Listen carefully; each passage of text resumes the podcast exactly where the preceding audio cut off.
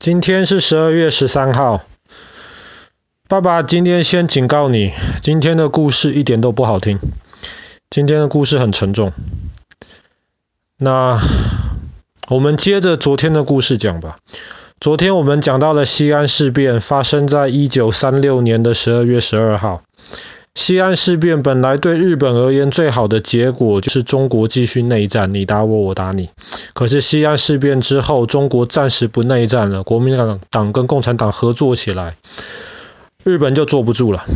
那一九三七年七月七号，我们讲过这个故事，日本在北京外面发动了卢沟桥，或是称为七七事变，开始正式的侵略中国。那个时候，日本一开始扬言说三个月之内要灭亡全中国。七月开始在北京外面，然后到八月的时候，日本就开始进攻上海，因为上海是那个时候全中国甚至全亚洲最重要的一个城市。那么上海被进攻了，当时国民政府自然要派军队去防守上海，不能够把上海送给日本人。所以日本人本来以为上海会很好打，可是后来没有想到上海这么难打。日本号称三个月要灭亡中国，结果到十一月的时候，日本人还被卡在上海。那上海国军的防守其实是非常非常 heroic，就是跟英雄一样的防守，就是即便国军当时。完完全全不是日本人的对手。那很多很勇敢的士兵，为了不让日本人更进一步，那么就把他们的命送在了上海。那到十一月底的时候，日本总算完完全全的征服了上海。征服了上海之后，离上海没有多远，就是中华民国的首都南京。那日本人当然下一个目标就是要灭掉南京。他们希望灭掉南京之后，就可以以此逼迫整个中国投降。其实，在上海还没有被打下来之前，南京已经知道情况不妙了。那更糟糕的事情是，那个时候附近能够调动全部的军队都送到上海去了。所以，当上海被攻破之后，上海跟南京之间基本上没有办法防守。所以那个时候，蒋介石。已经开始准备要把首都从南京搬到里面的地方，重庆。那南京到底防不防守呢？既然大家都要放弃南京了，到底防不防守？其实国民政府当时基本上全部的将军，包括蒋介石自己，都是认为算了，南京不要再防守，不要再让更多人牺牲了。可是当时有一个很勇敢的一个将军，他就说：“把他留下来吧。”他来防守南京，那就这样子决定了。到十二月的时候，国民政府撤退，那日本人离开了上海，开始进攻南京。南京虽然离上海不远啊，你如果今天搭高铁的话，其实非常非常快。可是，在那个时代，毕竟日本当时要补给的话，基本上是靠海运嘛。上海就在海边，容易补给。可是，当日本军队要离开上海进入南京的时候，越到里面去，这个补给就越来越困难。那么，当时日本政府就给日本军队下一个命令，就命令士兵抢，你们自己到处抢，抢到的食物、抢到的钱，全部都是你们的。那上面将军有这样子命令，下面的士兵当然就开始抢。可是他们抢抢抢，他们发现很挫折。为什么？一方面是他们发现抢不太到许多东西，因为很多东西人家搬家逃难的时候都已经带走了。第二个，他们抢，他们发现老百姓很不配合。那老百姓当然不配合嘛，你是日本人，你又来抢我的东西，我为什么要配合你？所以当时日本的士兵越来越乱，大家越来越挫折，越来越沮丧，大家就开始变得越来越暴力。等到十二月到南京的时候，日本人本来想南京防守的军队应该都逃光了，没有想到南京还有军队留下来防守。当然，防守南京的军队其实第一个没有多少人。第二个，绝大多数都是从上海撤退逃下来的。他们真的有多大的能力能够防守南京？这这个其实是一个大问号。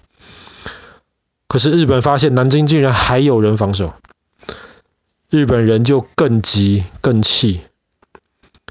可是他们还是要攻打南京，他们也还是很顺利的就把南京打了下来。南京在一九三七年的今天，十二月十三号被日本人打下来了。打下南京，占领了中华民国的首都，那也就罢了。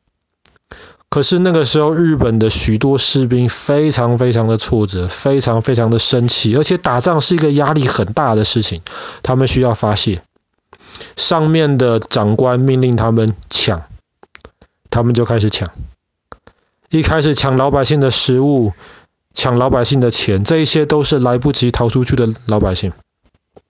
结果发现老百姓不配合，他们就开始杀。你不把我要的东西交出来，就把你杀掉。所以从十二月十三号南京城破开始，日本就进行了为期六个礼拜的南京大屠杀。那南京大屠杀的细节，爸爸就不提了。有很多很多照片留到现在。那你哪天长大，你现在还太小，你哪天长大，你自己可以找出来看。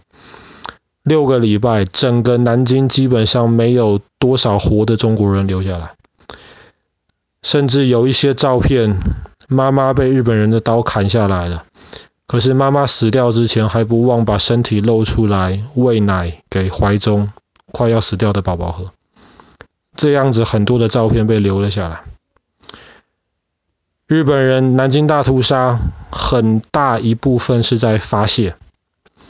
然后他们也是用这用南京当一个样板，警告剩下还在抵抗的中国的城市。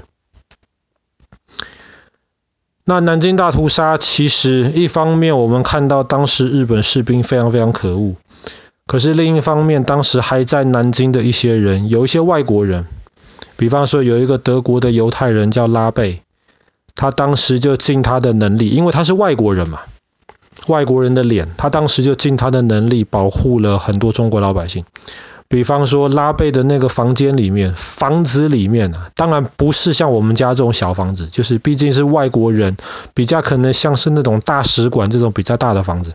可是里面塞了六百个人，或者是有一个南京城外的一个庙里面，一个和尚为了保护老百姓，那个庙里面塞了两万个人。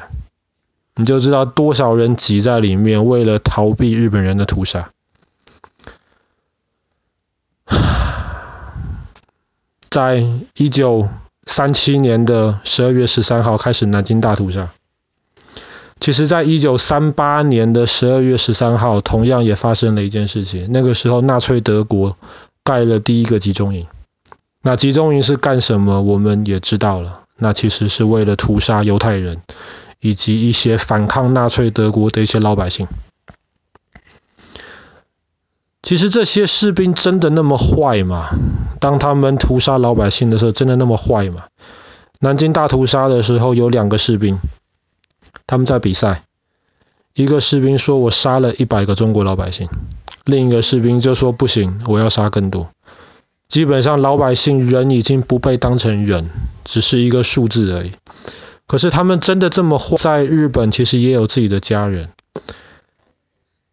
其实仔细想一想，这些人可能本来就不是什么好人。这个爸爸不知道，但是战争使人发疯，这句话其实是有道理的。你在那种压力非常大的下，然后慢慢的你觉得周围只要不是站在你这一边的人，好像都是你的敌人一样。你知道我们不可以杀人的，就算是法官在判一个人死刑的时候，也不是法官在杀人，而是法律，国家的法律能够判一个人死刑。那我们只有一种情况之下，我们可以夺取别人的生命，就是当我们的生命受到那个人的威胁的时候。打仗的时候常常就是这样子的情况。那么人家拿枪指着我，那么我没有办法，我只能选择。就是开枪，这个是少数少数举的例外。可是，在南京大屠杀的时候，那些日本士兵杀的不是拿枪跟他们作战的中国军队，那些是逃不出去的老百姓。可怜的人。可怜的人。那其实当时后来德国纳粹大屠杀的时候也是一样，他们面对的都不是敌人的士兵，而是这些手上没有武器的老百姓。所以当然最好是希望不要有战争。可是我们知道德国后来完完全全承认他们做的这些可怕的事情。那我们之前也讲过纽伦堡的大审判，然后当时。还活下来屠杀呃犹太人的这些纳粹的这些士兵、这些官，后来都被抓起来被审判。那其实当时二战结束之后，在亚洲这一边也有一个像纽伦堡大审判这样子的东西。后来这两个士兵，这两个比赛杀老百姓的士兵，后来就被抓起来，法律判他们死刑。然后跟南京大屠杀，或是在中国无辜杀害很多其他老百姓的这些人，最后都被抓起来。可是日本人跟德国人差异最大的一件事情，就是德国人承认他们在二战的时候做的这些错事。有很多日本人也承认或是相信南京大屠杀确实存在，这个证据太多了。这个不只是中国方面的证据，当时很多在南京的外国人都有留下证据。可是日本还是有一些人不承认南京大屠杀，他们认为没有大屠杀，他们认为可能只是有几个老百姓很不幸的死掉。日本政府其实没有承认，然后当时在中国犯下这很多很可恶的事情的日本的将军或是日本的小士兵，他们现在还被放在日本的庙里面，人家当他们是英雄在拜他们。所以你也知道为什么中国跟日本政府跟政府之间的关系非常非常的紧张，是政府跟政府之间，不是人跟人之间啊。比方说像爸爸妈妈都有日本的同事，都有日本的朋友，这这些都很好，没有问题。可是政府跟政府之间的关系其实很不好。那其实最敏感的一个问题，还是纠结于。日本人到底承不承认几十年前在中国做的这些事情，包括南京大屠杀在内？好了，今天的故事不好听，爸爸知道，但是这件事情其实爸爸觉得你有义务要知道，因为这个是历史，那历史发生了已经不能改变的事情。那虽然不能改变，但是我们尽量从历史当中学学到一些教训。那我们尽量能够不要面对战争的话，最好就是不要面对战争，甚至不要说战争啊，连暴力最好都是不要接触到。那我们希望我们周围的人安全，我们也希望我们自己能够安全。所以历史的这些可怕的事情，其实我们还是应该知道并且记下来。好啦，今天这个不好听的故事就讲到这边，发生在一九三七年的十二月十三号开始的南京大屠杀。